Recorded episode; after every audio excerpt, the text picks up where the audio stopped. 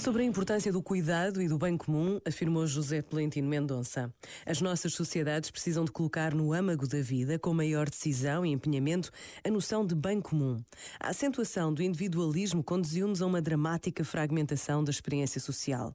O salve-se quem puder, ou o todos contra todos, como insistentemente tem repetido o Papa Francisco, não são estratégias de futuro.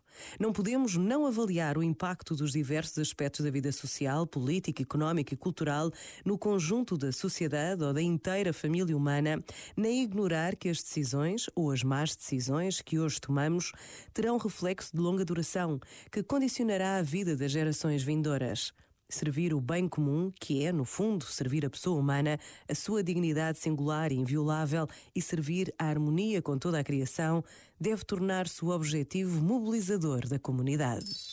Este momento está disponível em podcast no site e na app da RFM.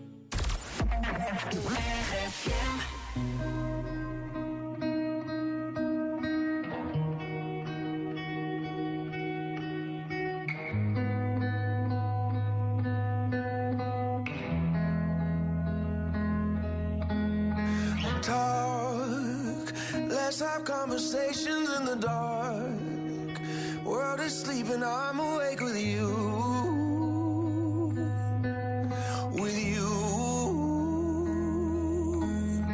Watch movies that we both already seen. I ain't even looking at the screen, it's true. I got my eyes on you. And you say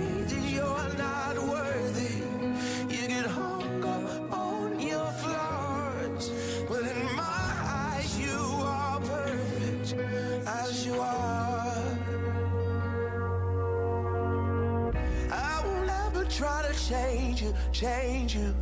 I will always want the same you, same you. Swear on everything I pray to that I won't break your heart. I'll be there when you get lonely, lonely. Keep the secrets that you told me, told me. And your love is all you owe me.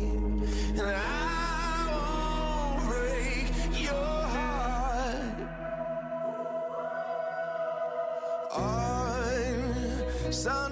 We sleep until noon. Well, I could sleep forever next to you. Next to you.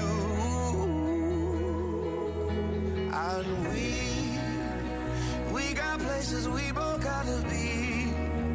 But there ain't nothing I would rather do than blow up all my plans for you. And you say that you're not worthy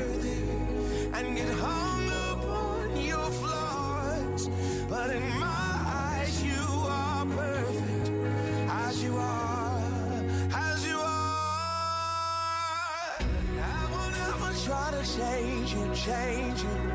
I will always want the same you, same you. Swear on everything I pray to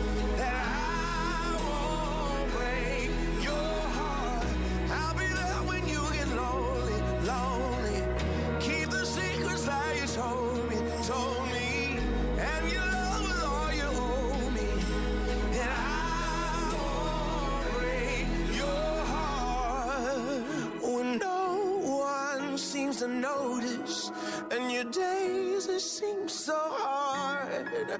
My darling, you should know this. My love is everywhere you are. I will never try to change you, change you. I will always want the same you, same